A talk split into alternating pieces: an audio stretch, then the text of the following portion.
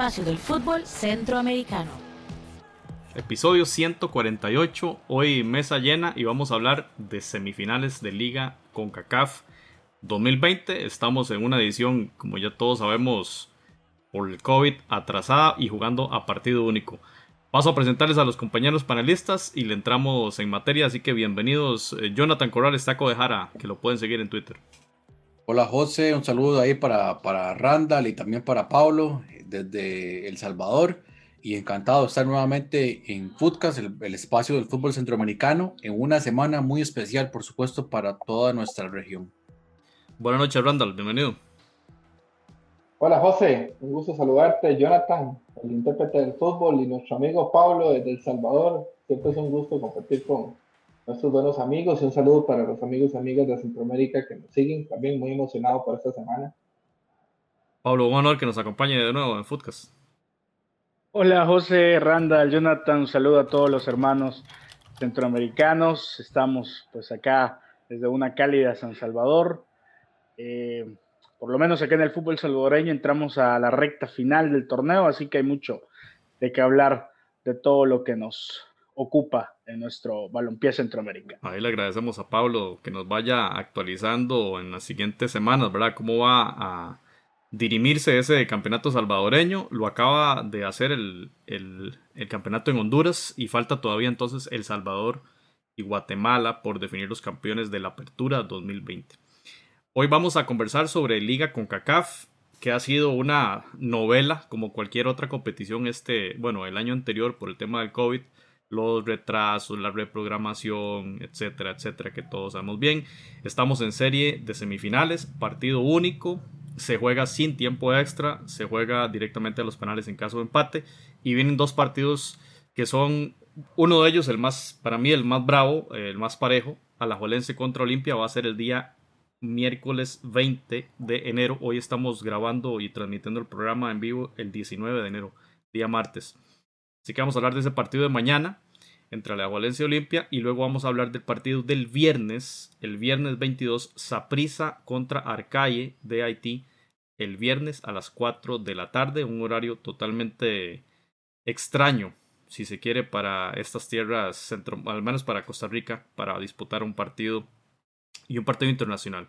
Pero bueno, ahorita vamos a hablar del, partido de Saprisa. Empezamos con el partido de Alajuelense contra Olimpia y la idea de ahora es un poquito conversar cómo están llegando los equipos a esta fase de semifinal. En el caso de Alajuelense, eh, acaba de jugar su segundo partido del campeonato de clausura 2021. Ganó de visita en Guapiles contra el equipo Limón 0-2 con una alineación, si se quiere, eh, con algunos variantes. Jonathan, ¿verdad? Este, respecto a, ese equipo, digamos que podríamos mencionar el, titular o 11, 11 de gala, como suele denominarse.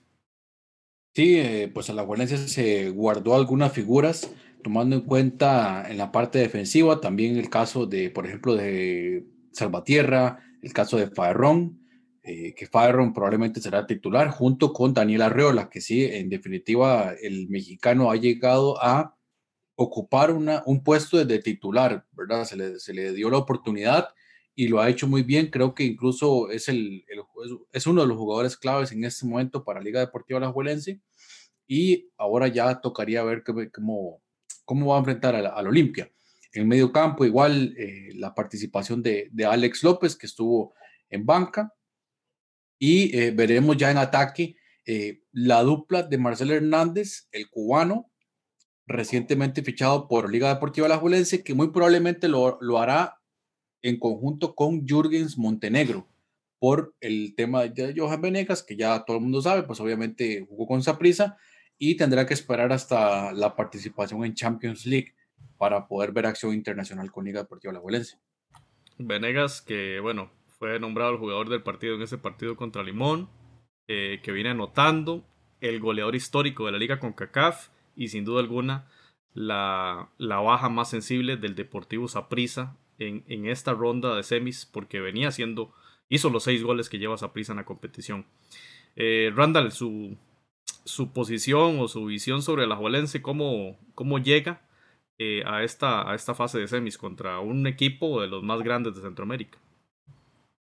Sí, eh, bueno, la liga por dicha para ellos, pudieron coronar la, el campeonato nacional que les hacía de ser esquivo de hace bastantes años y entonces de alguna otra manera eso les sirvió de motivación para, para replantear un nuevo proyecto para este año. Sí pienso que en comparación con la Olimpia, la liga llega con, con alguna leve desventaja que el Olimpia podría aprovechar, tomando en cuenta que a pesar de que a la juela han entrado muy bien en el campeonato nacional apenas ya dos fechas y ha tenido importantes cambios eh, con respecto al equipo que fue campeón hace menos de un mes.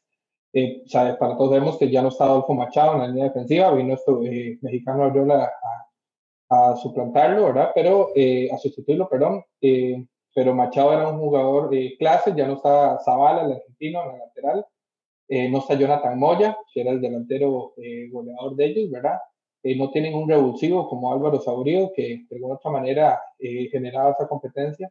Y ahora más bien hizo cambios nuevos, que digamos que, que, que habría que ver cómo responden. Por ejemplo, Marcelo Hernández es un jugador totalmente probado y, calificado dentro del ámbito nacional, pero recordemos que José Hernández tiene eh, bastantes años de no jugar un partido internacional, porque jugaba con Cartaginés y no, no jugaba con su selección de Cuba. Entonces, eh, vamos a ver cómo reacciona hacia un tipo de defensa eh, diferente al que él está acostumbrado en el campeonato nacional, ¿verdad? Vamos a ver cómo, cómo reacciona, por ejemplo, eh, ahora que digamos que Johan Menegas, que es el que venía con esos partidos de la liga tomando la batuta, como ahora que no va a estar, cómo va a asumir el reto de adelante y cómo se logra acoplar con, con Brian Reese y con un Alex López en la cancha y posiblemente con Julio Montenegro. Eh, y lo mismo, eh, digamos, cómo, cómo se va a ver este, este mexicano rol en defensa y el muchacho que está haciendo de lateral ahorita en lugar de Zavala. Entonces, creo que en ese sentido la liga trae un poco Jürgen Román. Jürgen Román, sí se me olvidó, se me olvidó el nombre entonces creo que en ese sentido la, liga de, es, es, una incógnita cómo va a enfrentar un equipo que viene con ritmo, que no ha parado a jugar, que viene recientemente una nueva curva de, de, rendimiento alta. Recordemos que el Olimpia, bueno, ahorita me vas a, me vas a preguntar. Vamos, vamos a hablar ahorita, sí, del Olimpia. Ok, entonces, eh, eh, entonces vamos a ver cómo, cómo, cómo está la liga. Pero eh, como me dijo un amigo mío hoy, que es fiel aficionado a la Liga Portera Valense, eso es una prueba de fuego para ver cómo está verdaderamente arrancando este nuevo proyecto de la liga, a ver si se enrumba, que para el verdadero objetivo de ellos, que en este momento es eh, la Copa 31 y hacer un buen papel en la, Pablo, ¿cómo ves el tema de Alajuelense, digamos, que termina tipo 20 de diciembre el campeonato anterior, eh, gana ese torneo en la final eh, contra Herediano y luego tiene un, ¿qué, se, ¿qué puede decirse? Unos 15 días de descanso, mientras que Olimpia incluso los últimos días del 2020 estuvo disputando partidos y, incluyendo aquel, bueno, el, 15 jugaba contra Montreal en Estados Unidos, jugó luego contra Tigres, partidos bravísimos, cierre de liga hondureña y todavía eh, los partidos finales ahora a inicios de, enero, ¿verdad? ¿Cómo, ¿Cuánto puede afectarle a uno o a otro esta, esta condición, Pablo? No, mira, José, la verdad es que yo veo bastante em, ventaja para el Olimpia el hecho de que se haya mantenido el ritmo de competencia, más allá de que hay que decir también que el cuadro Catracho ha venido jugando lunes y miércoles, entonces si, si ponemos esto a comparación de lo que eh, no ha hecho Alajuelense desde ese, ese 20 de diciembre, yo creo que ese ritmo de juego puede hacer que, le afecte al, cuadro costarricense. Hemos visto en otras ocasiones que no, que no, que no ha afectado, que ha, mantenido su ritmo, se ha mantenido los jugadores bien físicamente, pero bueno, se vienen fiestas de fin de año, eh, los entrenos quizás con no la misma intensidad con la que han venido, la ha venido teniendo limpia, entrenando y preparándose para partidos definitorios, para fase final. Entonces yo creo que esa mentalidad y ese, esa dinámica de preparación, yo creo que le va a dar la ventaja al cuadro olimpista, al equipo Albo de Honduras. Y, definitivamente si antes yo lo veía un poco favorito en esta, en esta serie, yo definitivamente ahora te digo que, que Olimpia va a clasificar el día de mañana eh, para alegría de todos los olimpistas y para los hermanos hondureños que no digan que, yo siempre quiero que, eliminen a los equipos. Estás, estás tirando ahí una, una cosa amigable ahí para los hondureños. No, no es, nuevo año 20, nuevo año 2021, vamos a empezar con alegría el año. Se está acomodando. Bueno, hoy, hoy, hoy a se publicaba, ayer más bien a se publicaba eh, que la catedral, como se le dice en Costa Rica, el Alejandro Morera Soto, este estadio que tenemos acá, cumple 79 años o cumplió ayer 79 años. Y bueno y mañana tiene un partido muy importante como tantos los ha tenido como rivales de la talla del River Plate en aquella Copa Intercontinental en el en el Interamericana perdón en el 8-3 si no me equivoco. Un 0-0 eh, un partido histórico. Eh, donde eh, bueno rivales de gran peso de la confederación y más allá han venido a jugar a, a este estadio y así llega la Juelense, llega con dos fechas, llega como líder de la tabla general del campeonato en Costa Rica. Ahorita vamos a ver el estado del Saprisa. Pero eh, otra, otra cosa, José, perdón, no sé si ha revisado, yo he estado viendo los números de los enfrentamientos directos, que obviamente dicen algunos que las estadísticas no juegan, pero eh, a la Juelense prácticamente solamente tiene una victoria enfrentándose al Olimpia en los últimos en los últimos 10, 15 años. Así que también en cuanto a estadística, Olimpia tiene por ahí la ventaja. Un buen dato, el, segundo dato positivo de clubes de Honduras que da Pablo González, ahí para que lo tomen en cuenta los compañeros. Saludamos a Sam que ya está ahí comentando en el chat. Bueno, como en resumen lo que ustedes indican, a la Juelense quizá no tan bien preparado en tema de entrenamientos como Olimpia, pero sí con un buen cuadro y además una figura de peso como Marcelo Hernández que todavía no ha encontrado el gol en las tiendas manudas. Vamos a ver mañana que va a ser probablemente titular junto con Jürgens Montenegro como lo indica eh, Jonathan. Pasemos del lado Albo. Y bueno, un club ganador como lo es el Olimpia, de los más fuertes del área centroamericana, 32 títulos nacionales, Creo que solo el Deportivo Saprissa le supera. Ya, ya superó entonces el Comunicaciones, ya superó a la Juelense, ya, ya, lo, ya lo había superado, tenía 31 copas.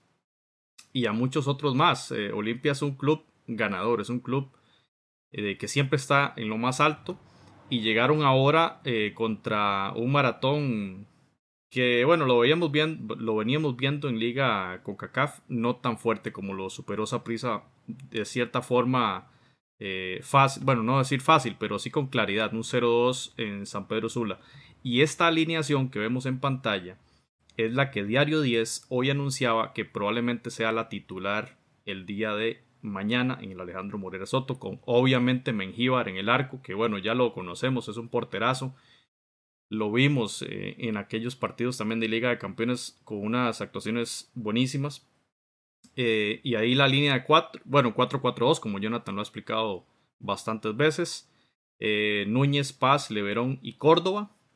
En la mitad de la cancha, Pinto, Flores, eh, Mejía y Rodríguez. Y arriba el enmascarado junto a Eddie Hernández. Y además tienen banca, ahí está Chirin, Michael Chirinos, está Bernardes, digamos de los más conocidos. Y por supuesto Justin Arboleda, que dicho sea de paso, en la final anotó en, el estadio Rosenthal, Jankel Rosenthal, contra su ex equipo y lo celebró como nunca, ¿verdad?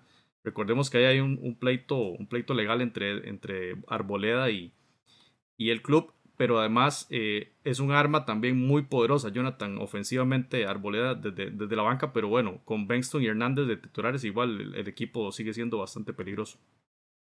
Sí, pues es interesante, ¿verdad? Lo de Arboleda, que al final de cuentas termina siendo banca, siendo suplente, eh, un jugador llamado a, a, ser el, uno de los goleadores. Ahí se han dividido mucho los goles entre Benston, entre Arboleda, entre Edwin Hernández, que me parece ha salido, ¿verdad? Al final del campeonato ha salido a, reducir, porque incluso en, Liga de Campeones eh, fue muy poco lo que la participación que tuvo y y en con también es poco lo que Edwin, Edwin Hernández había, Eddie Hernández había participado. Pero en Olimpia, olvidándonos de esas torres que tiene adelante, que es evidente que es su principal arma y el juego directo, yo me voy a ir un poquito más al medio campo, porque hemos hablado un montón de David Flores, por supuesto que es un jugador a tomar en cuenta.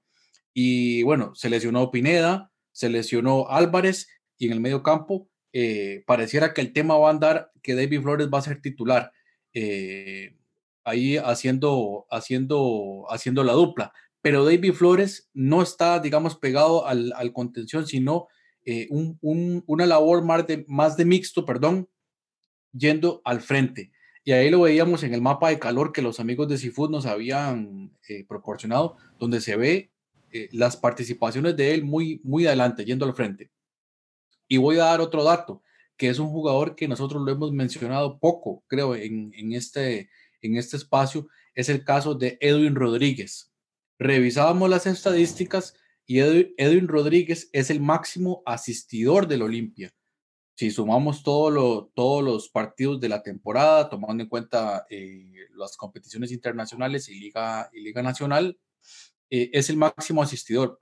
Es el encargado del balón parado, maneja muy bien los dos perfiles y tiene buen pase. Así que un jugador a tomar muy en cuenta también para el caso de, mm, de Alajuelense.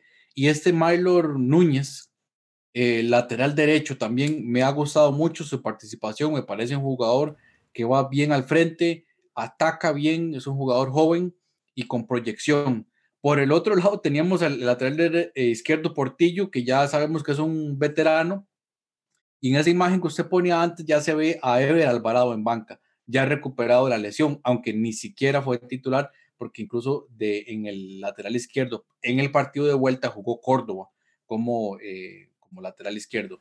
Pero esas son las situaciones que, con las que llega Olimpia.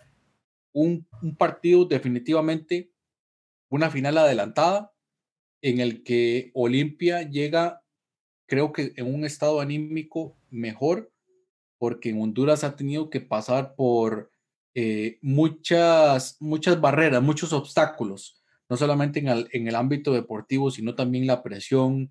Eh, bueno, una final contra Héctor Vargas es tema complicado, es un señor realmente complicado y, y yo creo que llegan con buen ánimo. Ahora, si me pregunta subjetivamente, me parece que Alajuelense es hoy por hoy más equipo, el problema es que objetivamente en competición internacional no lo ha demostrado. Y en competición internacional, Olimpia es el que en los últimos años ha llevado mejores números que Alajuelense. Y su principal arma, que es Marcelo Hernández, está apagado desde hace más de un mes, cuando Cartaginés llegó en semis, ¿verdad? En cambio, Olimpia eh, tiene es muy probable que muchos eh, hermanos centroamericanos no hayan visto jugar a, Marcelo Hernández en ningún momento. Si no son seguidores de la Liga de Costa Rica, es probable que no lo hayan visto, porque la última participación internacional de Marcelo fue eh, una Copa de Oro hace ya bastante tiempo. Entonces es una muy buena oportunidad también para, para los hermanos para que, para que lo, lo puedan observar, que muy posiblemente Cuba estaría convocándolos. Si las cosas siguen evolucionando como han venido, eh, podría tener participación en eliminatoria. Ojalá, sería genial ver a Marcelo en eliminatoria y le daría muchas más posibilidades a Cuba con semejante jugadorazo ahí en, en el 9. Bueno, y, darle crédito también, eh, Pablo y a, la figura de Pedro Troglio, ¿verdad? Donde ahí estaban los jugadores levantándolo. 57 eh, partidos, decía Carlos Castellanos en Twitter, eh, una cuenta desde Honduras. 57 partidos ha dirigido al Olimpia, 38 victorias. Apenas 7 derrotas en 57 partidos y 2 títulos. Los Aperturas 19 y 20. Semifinalista en Liga con CACAF el año 19.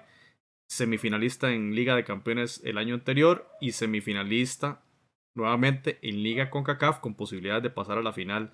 ¿Qué podemos hablar de Pedro Troglio ahí que le había mandado una camisa a su muy buen amigo Diego Armando Maradona? Randall, no sé qué, qué podemos decir de Troglio, del papel que podría jugar eh, en esta revancha porque salió bastante mal en la serie contra Saprissa el año pasado. Eh, indudablemente en el duelo de entrenadores Pedro Troglio le gana por goleada en experiencia a Karen. Es un, no solamente en su trayectoria como futbolista, que sabemos que finalista de Copa del Mundo y de aquella selección de Italia 90, sino que también en Argentina, eh, todos sabemos la trayectoria que él ha tenido, en donde inclusive en, su, un club como Gimnasia Grima La Plata es un, referente histórico, casi los, los hace ganar su, su campeonato. Eh, en Honduras a mí me parece que él ha sabido, eh, eh, ha sido muy, muy inteligente y ha sabido adaptarse a las circunstancias del país donde él está y el tipo de jugador que, que encuentra en Honduras. Entonces vemos como él prima mucho el orden táctico, por ejemplo, sus defensas son fuertes, son ordenados, lo vimos ahora en, el, en, el, en el campeonato, en campeonato con CACAF, cuando enfrentó el Montreal Tigres, ¿verdad? Y al mismo tiempo tiene un, logra potenciar la velocidad de los jugadores de, banda y la recuperación. Eh, para luego aprovechar el recurso poderoso que tiene adelante, que son sus, sus, torres, ¿verdad? Que es un juego característico y con el cual han logrado neutralizar, por ejemplo, al Motagua, que, que se podía decir que en Honduras representaba como la, la, otra parte del equipo que trataba de más, más juego y todo, y prácticamente la tiene la, desde que llegó le tiene la media puesta. Entonces, eh, creo que eh, también, digamos, creo de alguna otra manera, eh, si logró aprender de, las, de, lo, de, lo, que sucedió en la liga pasada, donde Saprissa lo despacha de una manera agónica y, y, triste, ¿verdad? Para ellos, entonces creo que, que, viene con todas las medidas del caso a, a, a enfrentar ese partido con la liga. Que yo quizás, a diferencia de, de, Pablo, yo no, y no porque yo soy de Costa Rica, porque no soy aficionado a la Liga Deportiva de la pero yo sí le doy un pronóstico reservado. ¿Por qué? Porque son los equipos históricos. Eh, y por más que uno pueda venir bien o mal, siempre en, ciertos, digamos, inclusive para la Olimpia, jugar contra Saprissa, jugar contra la Liga y viceversa, se puede considerar clásicos centroamericanos, eh, son, son, son partidos de pronóstico reservado. Hace poco en Chile vi al Colo Colo jugando, estando en último lugar, enfrentando la U Católica y el que está en primero terminando 1-1. Entonces, eh, es un pronóstico reservado, la liga juega local eh, en su estadio, en su cancha, pero sin el factor público, que como hemos dicho, en Centroamérica eso influye mucho, ¿verdad? Nosotros somos. Y, y entonces eh, vamos, vamos, a ver cómo se desarrolla, cómo se desarrolla este partido. Yo creo que los ánimos vienen, vienen muy bien, no solo para, para, para, para los dos, los dos vienen de ser campeones, todavía a pesar del descanso que la liga tuvo, eh, la liga tiene siete años de no ser campeón en Costa Rica. Entonces, de alguna otra manera, eh, la afición a la violencia, eh, a pesar de que tal vez a este torneo no le ha dado tanto todavía, todavía el, el, interés que deberían darle, vienen, están, digamos, en unas mieles, muy, muy, están muy felices, ¿verdad? Y la afición del Olimpia también, porque su equipo acaba de coronarse.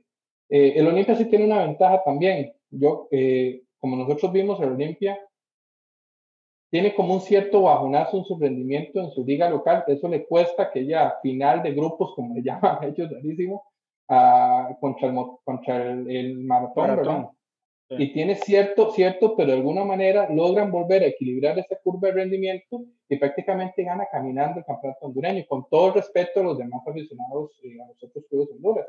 El, el Olimpia lo gana muy sobrado. Entonces, significa que a pesar del cansancio y algunas bajas que tiene por lesión, de alguna otra manera el Olimpia volvió, volvió a alcanzar una curva de, rendimiento ascendente. En cambio, la liga apenas la está generando, porque el campeonato de Costa Rica tiene dos fechas, y aunque las ha ganado, los rivales que enfrentó en Costa Rica también tienen dos fechas de aprender a jugar. Entonces, todavía el ritmo todavía no es, no es el óptimo. Entonces, en ese caso, creo que el Olimpia tiene cierta ventaja.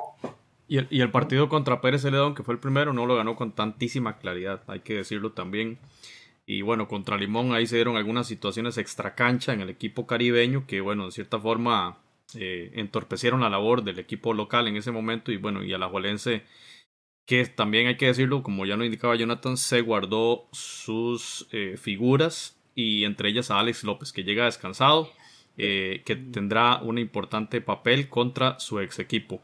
Este, adelante, Pablo. No, yo creo que ahí José, eh, eh, en esa parte que ustedes mencionaban, eh, que el Olimpia aventurar, pero que al final ganó caminando, entre comillas. Yo creo que el equipo ha sabido dosificarse en cuanto a tener partidos domingo, miércoles, apretar cuando tiene que apretar, acelerar cuando tiene que acelerar.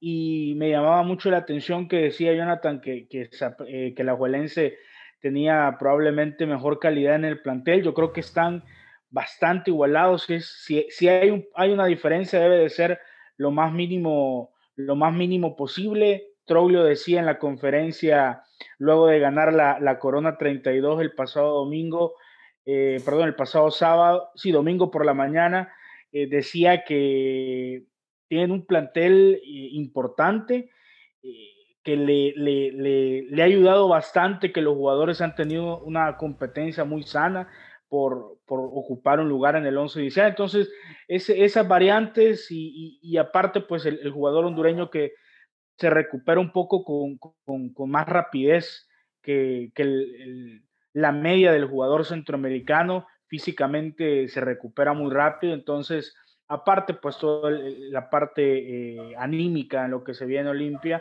yo creo que eso también puede, puede influenciar para que el cuadro Catracho gane el próximo, el próximo miércoles. Ahí mi perrito se, se sorprende también que estoy hablando bien de, del Olimpia. Muy bien. Jonathan, acá tenemos las imágenes de Seafood, de los amigos de Seafood. Eh, ahí está la zona de remate del Olimpia los últimos cuatro partidos. Entonces, eh, para, para analizar las imágenes. Ahí, y ahí se nota, ¿verdad? Los, los, eh, lo que es los centros, mucho, mucho remate desde adentro.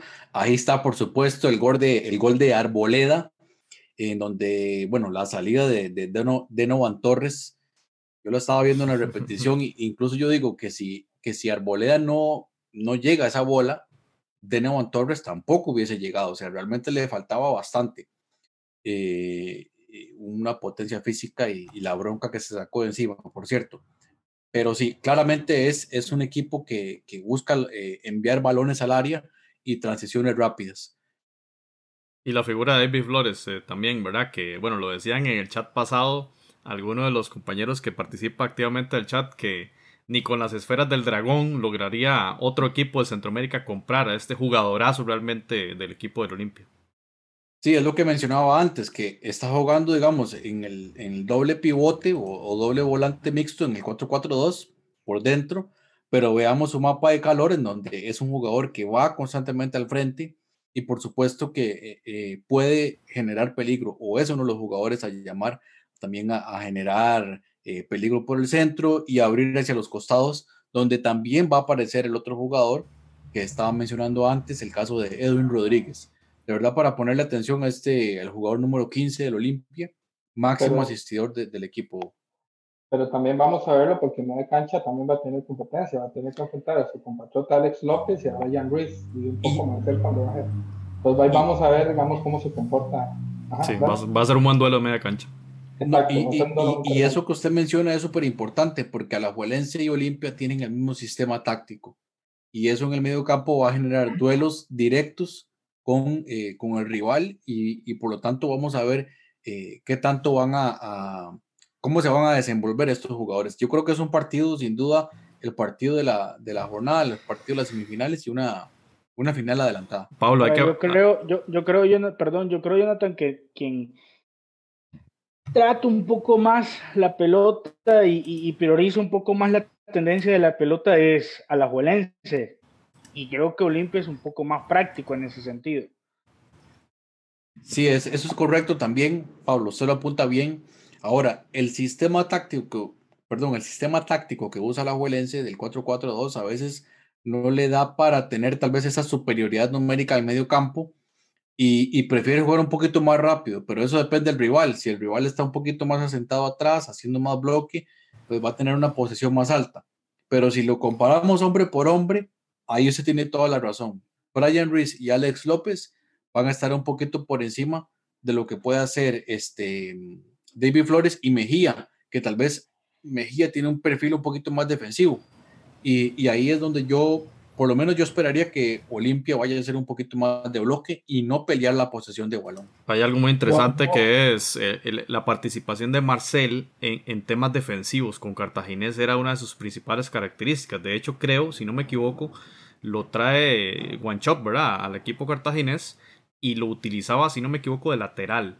Entonces, eh, él tiene, digamos que una vocación defensiva muy importante y con Cartago usted lo veía en toda la cancha prácticamente. Entonces, vamos a ver si que en determinadas circunstancias del partido eh, va a utilizar a Marcel también en esas labores de, tal vez de presión en media cancha. Puede ser un elemento también que pueda jugar en favor de la Jolense el contar esas características del cubano. Sí, Randall. No, que, que si bien es cierto, la liga, yo, yo también considero, incluso con la llegada de Marcel se potencia, que es un jugador que también baja mucho a media cancha, sí tiene un poco más dominio del balón, pero esta liga tampoco, también ha demostrado que no se sonroja si tiene que eh, tomar labores defensivas. Entonces, eh, y el año pasado vimos que también en algunos momentos, incluso en la final con Feredia, se armó un bloque y de alguna manera jugó el contragolpe. Entonces, digamos, imaginar que, que que la liga va a irse alegremente totalmente al ataque y que Olimpia va, va, a esperar el bloque como lo, esperamos, que ha sido históricamente los enfrentamientos del fútbol de Costa Rica contra el de Honduras, yo creo que la liga sí se ha, sí, digamos, sí se va a percatar mucho de eso. Máxime que, que no tienen, bueno, no sé si irá a jugar Bernal Alfaro, por ejemplo, pero eh, por lo general eh, no tiene un recuperador nato porque Alex López ha hecho esa, esa función sin serlo. Entonces, de alguna manera, potencia más la marcación en equipo más que individual. Entonces, en ese sentido vamos a ver, yo creo que un partido de alternancias y creo que donde, donde la, la inteligencia, digamos, eh, de poder, encontrar un espacio que van a ser muy cerrados en ambas áreas, eh, va, va, a ser, digamos, la clave. Porque inclusive la liga lo, ya tuvo su susto cuando jugó contra Real Estelí, que en algún momento se estuvo totalmente atacando y dominando y una jugada de contragolpe, Juan Barrera los vacunó. Entonces, de alguna manera, yo creo que, que de, la liga también va a tomar una, una, también una, un, va, va, a posar también un orden táctico y, vamos a ver cuál equipo comete errores. Máxime que, digamos, la liga no tiene tanto potencial eh, físico como tiene el Olimpia, entonces posiblemente también va para como jugar al correr y al gato y el ratón, entonces... Lo que, tienen, lo que tienen ambos equipos son buenos delanteros y dos porterazos, así que esperemos ver un partido con muy llamativo. Una serie muy dispareja fue la del 2017, la primera edición del, de Liga CONCACAF. Olimpia venció 2 a 0 en el partido de ida eh, y luego venció 1 a 0 en Costa Rica. 3 a 0 quedó esa serie. Y si vemos ahí la alineación alajuelense, prácticamente no hay, no hay un solo jugador que, que permanezca en el equipo.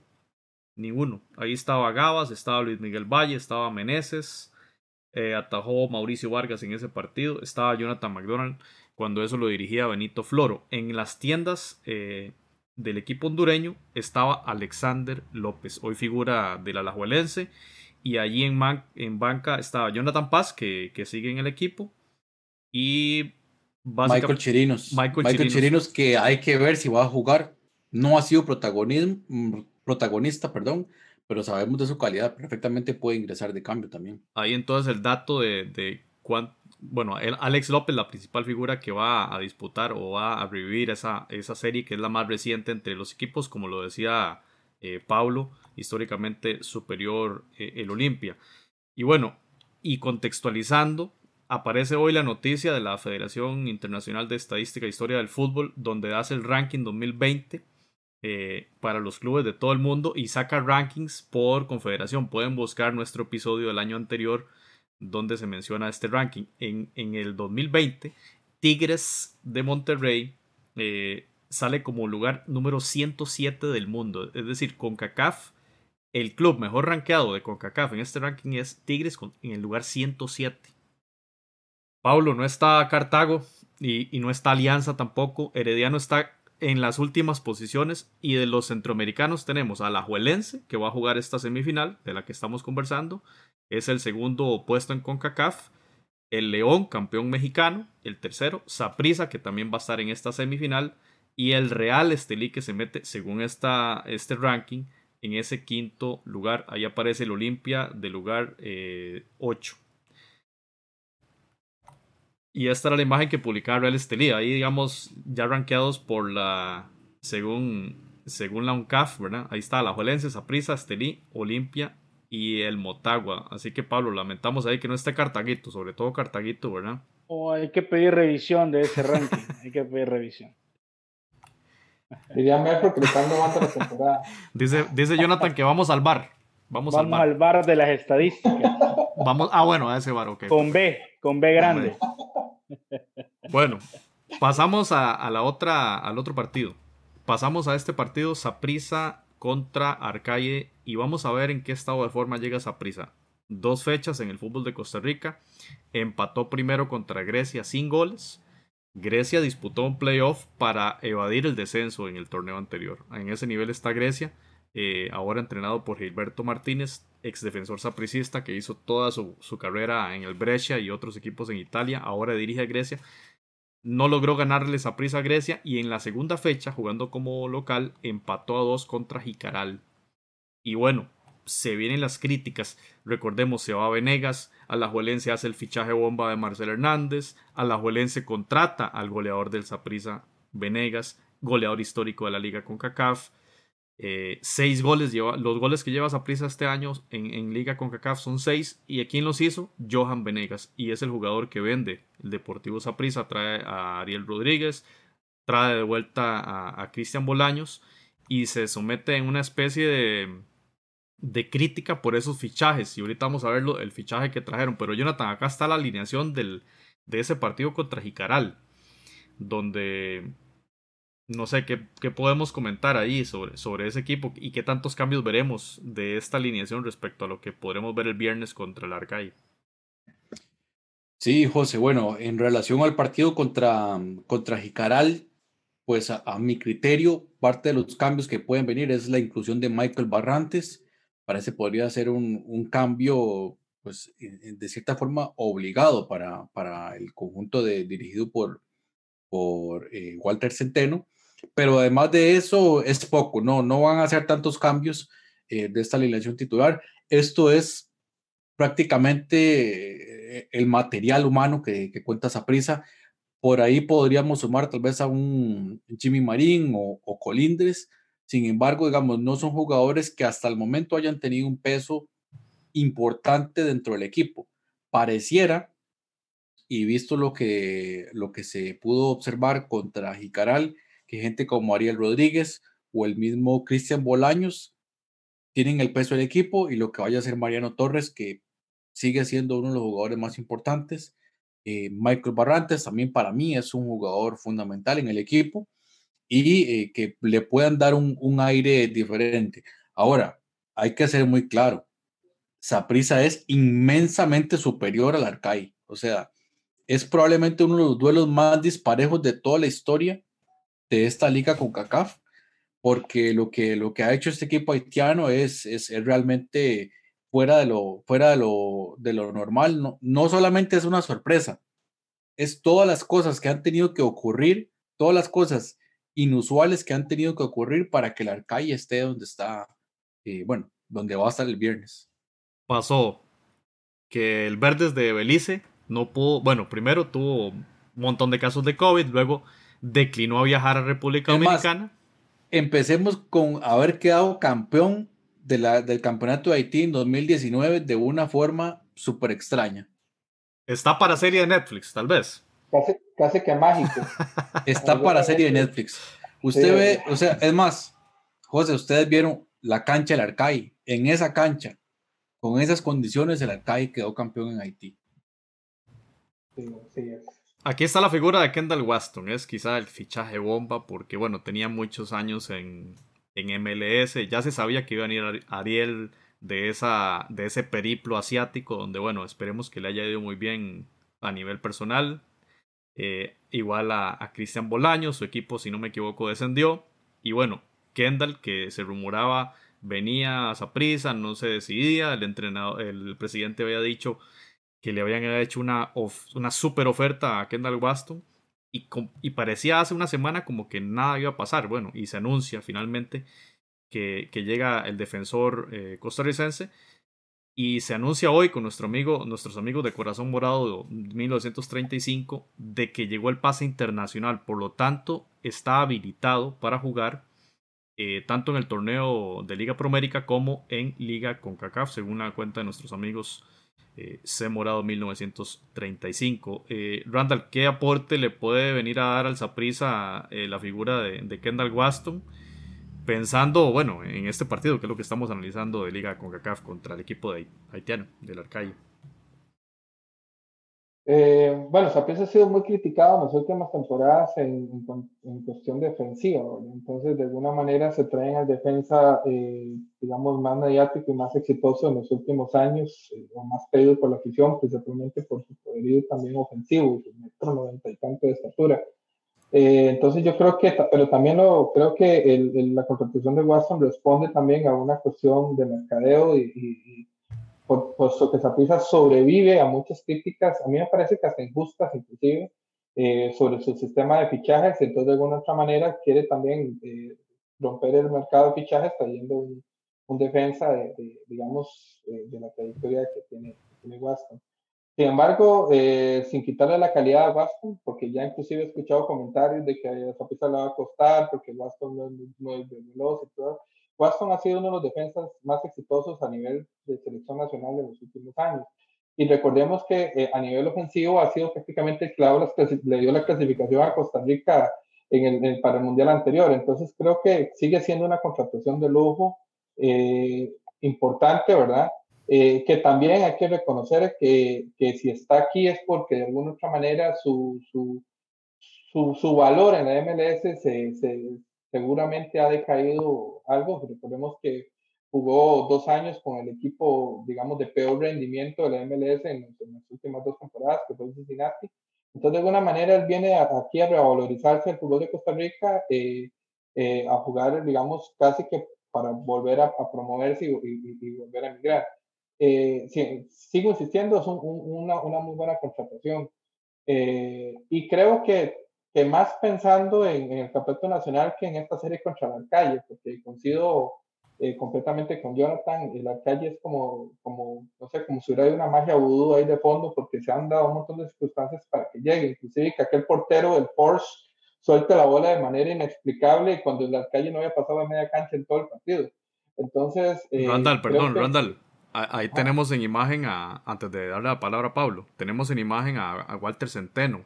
No sé, quería preguntarle antes de, que hablara Pablo, ¿cómo ves a, a Centeno en, esta serie y, en el contexto actual del Saprissa, ¿verdad? Donde la afición le mete mucha presión a la directiva por los fichajes que otros equipos están fichando mejor, ¿verdad? Según la propia afición sapricista, y que los resultados en cancha no son los óptimos. Eh, el Patet tiene una oportunidad acá de, bueno, llegar a la final y, y, y, qué tanta presión le puede meter eso y, o mejorar, digamos, el momento en el que se encuentra el Patet Centeno. Yo creo que el problema que tiene Saprissa en este momento es que todavía no ha encontrado la confianza. Parece que han, que han eh, sucumbido ante las críticas mediáticas y de la afición por su sistema de fichajes. Pero Saprissa no jugaba mal antes de, de, de, terminar el campeonato. Lo que no tenía era mucha de solvencia defensiva y, tal vez dependía mucho de Johan Menegas. Yo creo que a Walter Centeno este partido contra el Alcalle le cae, cae de perlas, porque inclusive antes del partido contra Jicaral, eh, no se hablaba mucho este torneo de la CONCACAF. Pero en vista de que esa prisa tiene prácticamente un inicio eh, muy cuestionable con dos empates contra dos equipos de muy, digamos, eh, de, menor envergadura, porque no, no es que jugó contra, contra Cartago, la Liga Heredia o Nuevo San Carlos. Entonces, las críticas que, que ha recibido Walter Centeno, inclusive donde amigos de él públicamente, jugadores que son amigos de él públicamente, lo critican y prácticamente piden su salida en programas de televisión.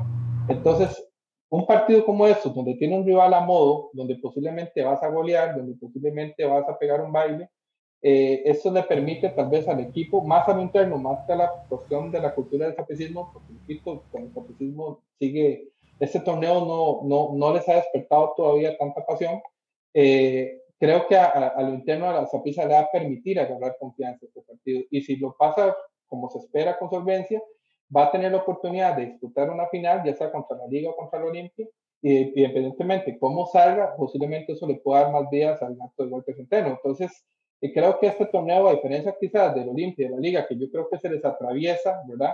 Porque la Olimpia está pidiendo gritos, descanso, y la Liga necesita ritmo, la prisa más bien viene a, de alguna otra manera como un bálsamo para tratar de, de, de de cambiar esa imagen que, ha dado. Y me llama la atención porque, como digo, antes del partido contra Jicaral, este torneo no se mencionaba. Y ya Walter Centeno, ante las críticas, prácticamente usa este partido de excusa, prácticamente por no alinear ciertos jugadores, por, por digamos, por, por ciertos sistemas. Entonces, de alguna manera dice que es que está a la puerta de un torneo muy importante. Entonces, para ahí donde viene, donde viene la Liga contra CAF, tal vez a salvarle un poco la, las críticas. Bien, yo, yo quería responderle a nuestro amigo Eduardo Granizo, ahí que, que dice que hablen del arcade. Y vamos a mencionar un poquito lo que ya, bueno, además lo que Jonathan ya dijo de, de este equipo haitiano, cómo llega a, clasificar en esta competición. Y es que, lo decíamos, en la ronda preliminar, el equipo Verdes de, de Belice no logró llegar al partido por el tema del COVID y luego el tema de los costos de viajar a República Dominicana, donde iba a ser el juego contra el Arcay. Entonces la, CONCACAF le da al Arcay el pase a octavos de final. Ahí se enfrenta al Waterhouse. El Waterhouse venía, el Waterhouse de Jamaica, venía de ganarle a Herediano el año pasado, de eliminarlo en, en esa ronda de octavos también. Entonces venía con, digamos, cierta jerarquía histórica en esta competición. La sorpresa fue que los haitianos ganan 1-3 en, en pero, y como lo habíamos dicho en ese, en ese momento, el Waterhouse, el Waterhouse era superior, pero no había tenido juegos recientemente. casi un año, casi un año sin jugar. En cambio, en Haití sí habían tenido competición. Y eso le daba esa ventaja y yo creo que pesó, porque el, el Waterhouse, eh, bueno, era casa y todo, pero, o sea, el, su rendimiento fue muy pobre. Ese es el capítulo, el capítulo 3 de Netflix. Ese. Si seamos honestos para complementar eso, que le toca de suerte enfrentar a un equipo de su misma zona, o sea, no tiene que enfrentar a ningún grande de Centroamérica, llámese Olimpia, Motagua, Zaprisa, Liga, Heredia, y, y, se topa con un equipo de la misma zona y que al mismo tiempo tiene prácticamente un año de no jugar. Entonces también, digamos, donde la fuerza de alguna manera se equilibra un poco. Bueno, ahí hubo errores de peso del portero del portero del Waterhouse. Eh, ese es el capítulo 3 de la serie Arcai en Netflix. El capítulo número 4 es el partido contra Forge tan importante. No vamos a mencionar mucho para no entrar aquí en, en porque Jonathan se nos va a resentir, ¿verdad? Porque el Forge dominó todo el partido, dominó todo el partido y un error puntual del arquero Henry, si no me equivoco, del, del Forge, provoca un, un gol, provoca un gol eh, y queda 1-1 el partido y en penales gana el Arcalle. Y eso lo logró colocar eh, en semifinales. Esa es, don Eduardo, la, la historia del Arcalle. El capítulo 5 se va a filmar este viernes, el capítulo 5 de Netflix. O sea, y, y, agréguele que el Force en dos meses había jugado tres partidos nada más, porque su liga había terminado dos meses atrás. Y encima, esos dos meses los tuvo, lo tuve peregrino porque no pudo regresar a Canadá. Todos los partidos los jugó y los entrenó fuera de Canadá. Vivió prácticamente en todo Centroamérica, el Forge. y el partido se jugó en República Dominicana con ese calorón que ellos están más acostumbrados. Entonces, todo, todo estaba a favor de Bueno, Pablo, eh, viendo, viendo que bueno, viene el capítulo 5 que se va, se va a grabar ahora en el Deportivo, en el, el Ricardo Saprissa el viernes. ¿Cómo analizamos este equipo haitiano? Eh, es decir, para, para nadie es conocido el equipo Haití y llega a unas semifinales, Pablo, a unas semifinales. no, no, no, no, sé si, si, si, si lo hizo por bromear, si me lo dice por bromear, José, o qué. No, no.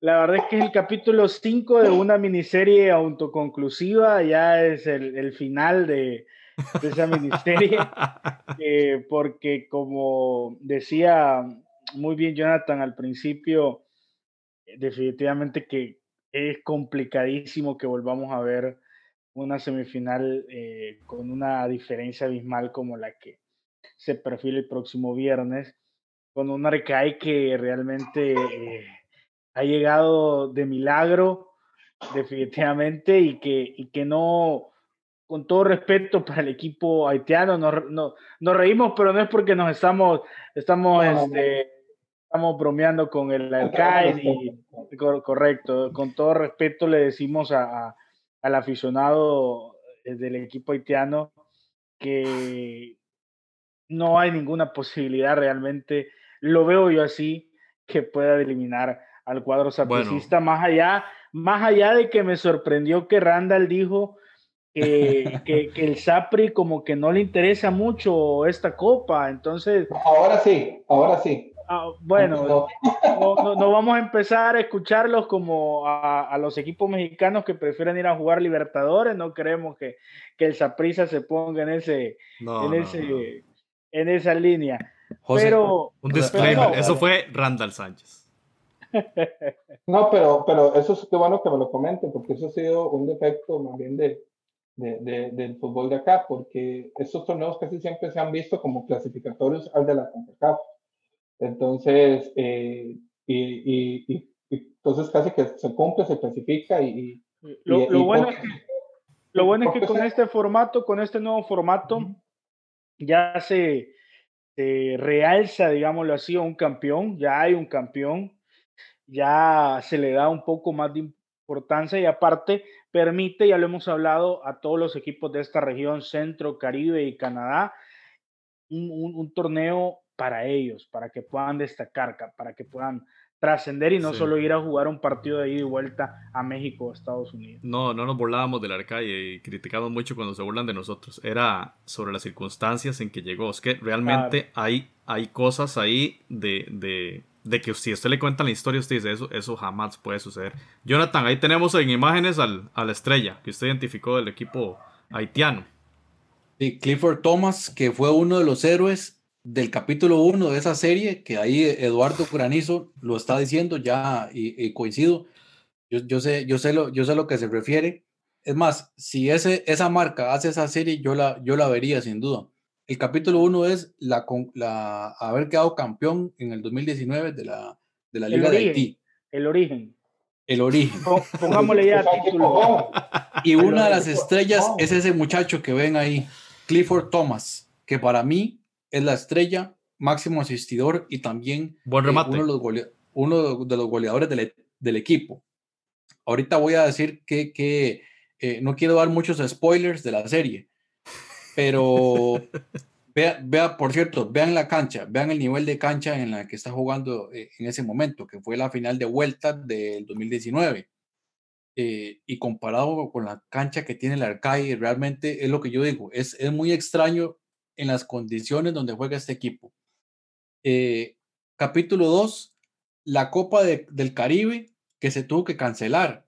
Se empezaron a jugar en febrero del año pasado y el Arcai iba en, bueno, el, el, está en el grupo B, le toca en jugar en Jamaica, donde está el Portmore United, que al Portmore le dieron por todo lado, pero en el último partido juega el Portmore contra el, el Arcai en Jamaica, en Kingston, y en el minuto 85 el Arcade gana ese partido contra el Portmore. Queda en, en segundo lugar de grupo y como la, el, el, campeonato se tuvo que cancelar y no pudo jugarse el otro torneo de, clubes que hay en, en, el Caribe para definir más o menos quiénes van a, Champions y quiénes van a CONCACAF League. Entonces, esos cuatro primeros, los dos del grupo A y los dos del grupo B, clasificaron a esta competición. Uno a Champions, que es el Pantoja, y ahora el Arcai. Ese ya es el, capítulo 2 y el capítulo 3 y 4 y 5 es lo que ustedes están nombrando.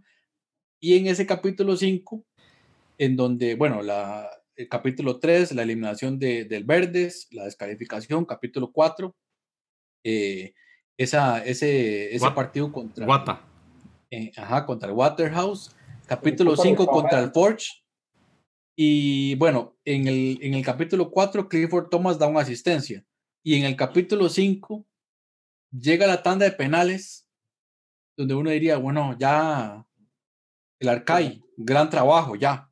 Sí, sí, felicidades. Sí. Y el hombre, el hombre llega a cobrar ese primer penal con una frialdad al estilo italiano y yo, y yo creo que ese penal fue fundamental para el Arcai, para poder darle también confianza al resto que venía. Chicos, el Capi, Clifford Thomas, la leyenda. Están notando cierto paralelismo con el tema de Omar Brown y Arcai, ¿no? Con Jonathan. Pero Jonathan, le sumo capítulos adicionales que bastante tristes y, y le pido a usted que nos, que nos hable de estos capítulos. Esta es eh, este es el afiche de la, de la final de Haití que cerraba el día 10 de, 10 de enero contra el Violet, que había ganado el partido de ida 2 a 1. Se jugaba la vuelta eh, el Arcay en casa. Y esta imagen que ven ustedes es la cancha del Arcay. La cancha es impresionante. Creo que la, las, la imagen vale, vale más que cualquier explicación. Y Jonathan, bueno, usted lo ponía en Twitter, ¿verdad? A mí me, yo conocí esta historia por Jonathan. Síganlo en Taco de Jara porque da mucho de esto, de táctica, etc. Veamos, o Jonathan, háblenos un poco de lo que pasó allí, porque esto fue bastante, bastante grave. Sí, eh, bueno, toda la información viene de, este sitio, Haití Tempo. Incluso yo intenté averiguar un poquito más, pero, pero la, la información era escasa. Esto ocurrió hace nueve días, más o menos. El primer partido de la final, que es contra el Violet, eh, me parece que el partido queda empatado 0 a 0 o ganó el Violet.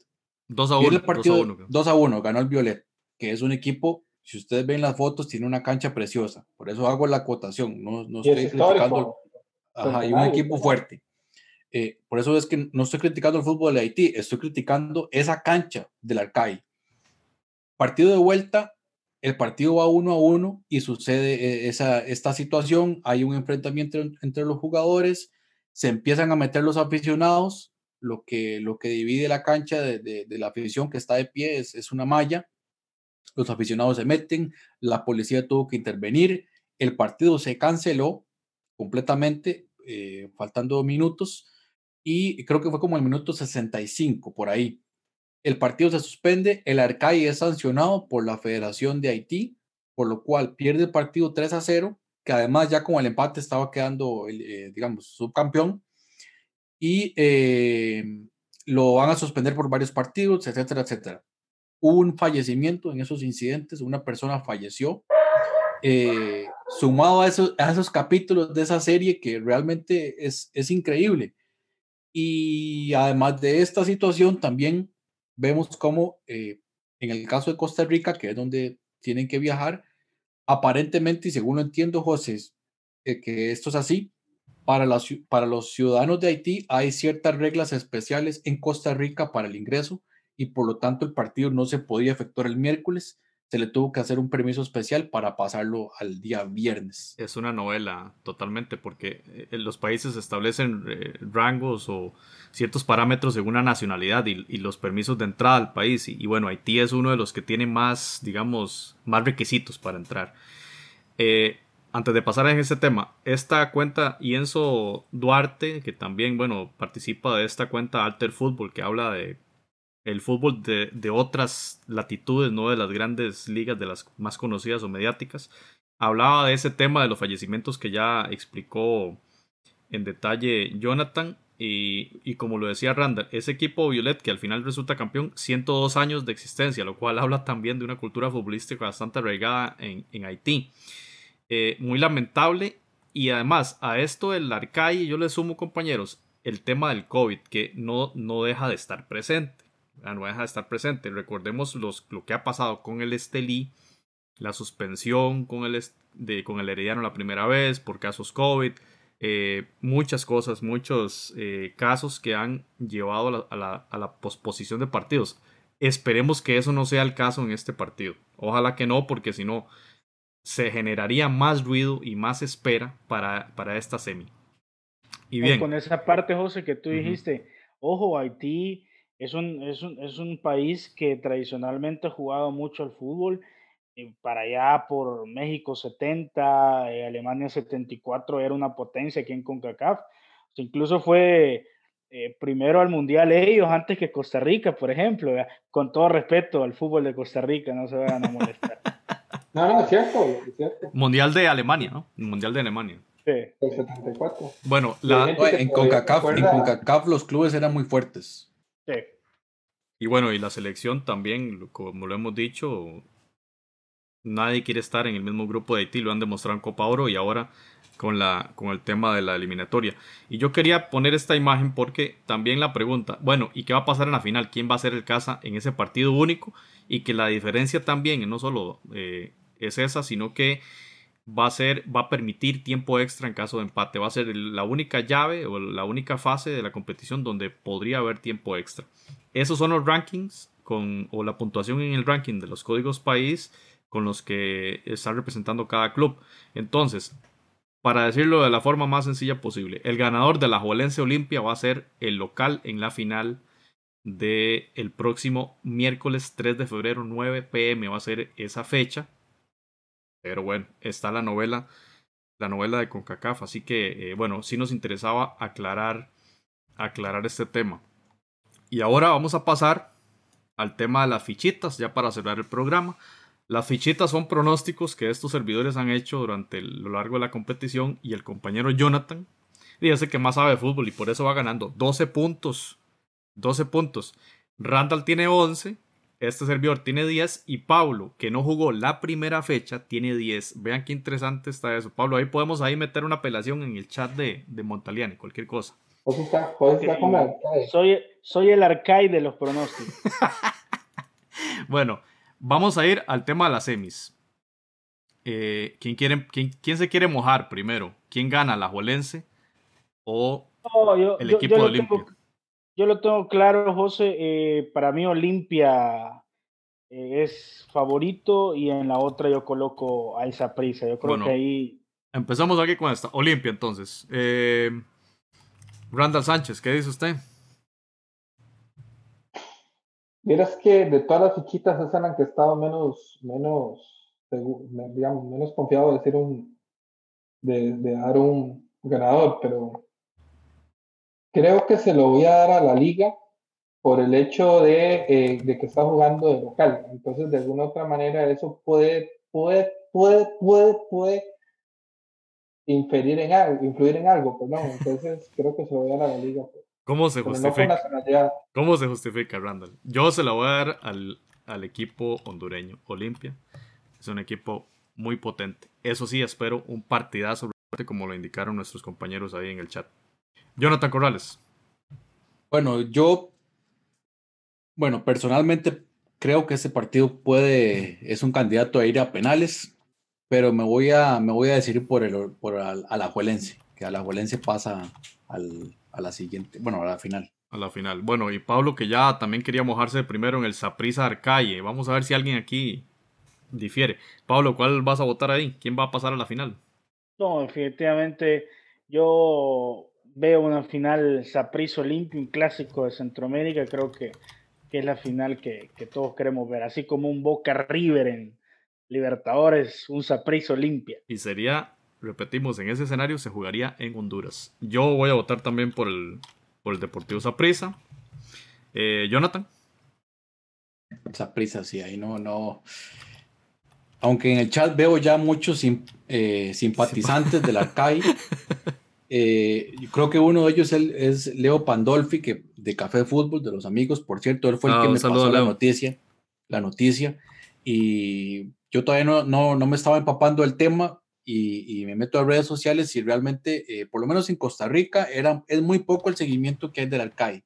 Y le voy a decir una cosa a los jugadores de Saprissa, esa camiseta del Arcai, si intercambian camisetas al final, no sé cómo será el tema ahí con el COVID, pero esa camiseta usted después la subasta en Classic Football Shirts, le cuento que por lo menos son unos 300 euros por esa, esa camiseta. Que se parece mucho. Qué bueno, qué son- bueno. Qué, qué buenos tips da Jonathan, ¿no? Impresionante. Bueno, falta, falta, falta eh, Randall. Falta yo. Falta Randall. Vamos a ver toda la explicación técnica del por qué eligió al, a- al equipo que va a elegir. No, pero está viendo que una final Olimpia Saprissa sería como el Sao Paulo Boca, ya el River Boca sería como Saprissa la Liga. Entonces, que son del mismo país, ¿no? Pero, pero, Jay, yo voy a apostarle al Saprissa porque me gusta ir a la segura, pero no sé, después de esa historia que contaron del Arcade, ya estoy empezando a, Sería, a asustarme. ¿no? si, si, si gana, si gana el Arcalle sería eh, eh, el cierre de temporada perfecto, Pablo. No, no, no, y Pate Centeno una vez que no vuelve a dirigir nunca más en el fútbol, porque tras de que lo quieren sacar, ahora perdiendo contra el No, yo, no, yo creo No, que fijo, sí. fi- fijo sale, ¿no? Fijo sale. Si, si vean, pierde, si, si gana el, el Arcai, indep- que se juegue la final, pero independientemente si la gana el, el- el rival, yo creo que a este Arcai deberían de darle, no sé, un, un campeón, un- el campeón sin corona o algo Sí, así, no sé. el que se quedaría, el que se quedaría sin corona sería Walter Centeno, porque sí yo creo que si pierde contra Arcalle, fijo está fuera. O sea, la presión sería enorme. Compañeros, eh, llegamos al final del, del episodio. Muchas gracias. Y, y va a estar interesante mañana ver ese Alajuelense Olimpia. Yo espero un partidazo.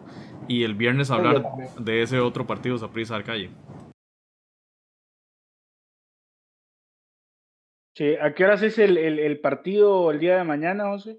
9-15. 9 y 15. 9 Ok, entonces hay, hay posibilidad para que los hermanos centroamericanos vean a las 7 de la noche Alianza, Alianza. FAS en semifinales, partido de ida, partidazo.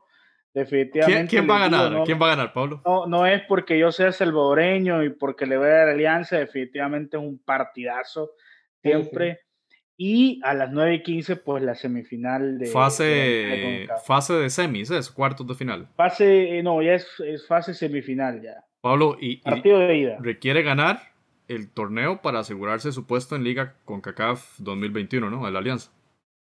Correcto, así es. Y el FAS que se, se repuso de, de, aquella derrota con el Managua y que fue víctima de burlas dentro de El Salvador. sí, al final, al final es candidato, al final es candidato. Eh, es un, ha sido un torneo irregular, pero, pero entre Águila, FAS y Alianza yo creo que... Me llega aquí un informe que Pablo fue el único de Alianza que no se burló del FAS, respeta profundamente al equipo de Santa Ana. Por cierto, eh, en cuanto a este partido, ahora con este tema de, la IPTV es cada vez más fácil, ¿verdad? Poder darle seguimiento al fútbol centroamericano. Eh, Dicen. en muy buena calidad. Me han contado, sí. Randall, Randall, muchas gracias. Eh, no, y, agradecerte a, ustedes, José, a Jonathan, a Pablo por su amistad y compartir este espacio, a los amigos del chat, y decirle, mañana es un partido de fútbol, ¿verdad? No es un partido de nacionalidades, y, realmente eh, que gane el mejor, y que ojalá eh, sea una buena semifinal y que mostremos el crecimiento que estamos teniendo en el ritmo centroamericano, que para eso estamos apoyando en podcast este torneo desde nuestra trinchera, porque creemos que la única forma en de crecer es que todos lo hagamos y, y ojalá podamos ver un partido de primer mundo mañana entre Anajuela y el Olimpia, a pesar de que las gradas van a estar vacías. Jonathan, gracias. Y bueno, esa historia del Arcay está, está para serie televisión, de, hecho. Próximamente en, su, en la pantalla, eh, esta historia del Arcay, que bueno, eh, la bola la tiene el 2021, para ver si nos sorprende.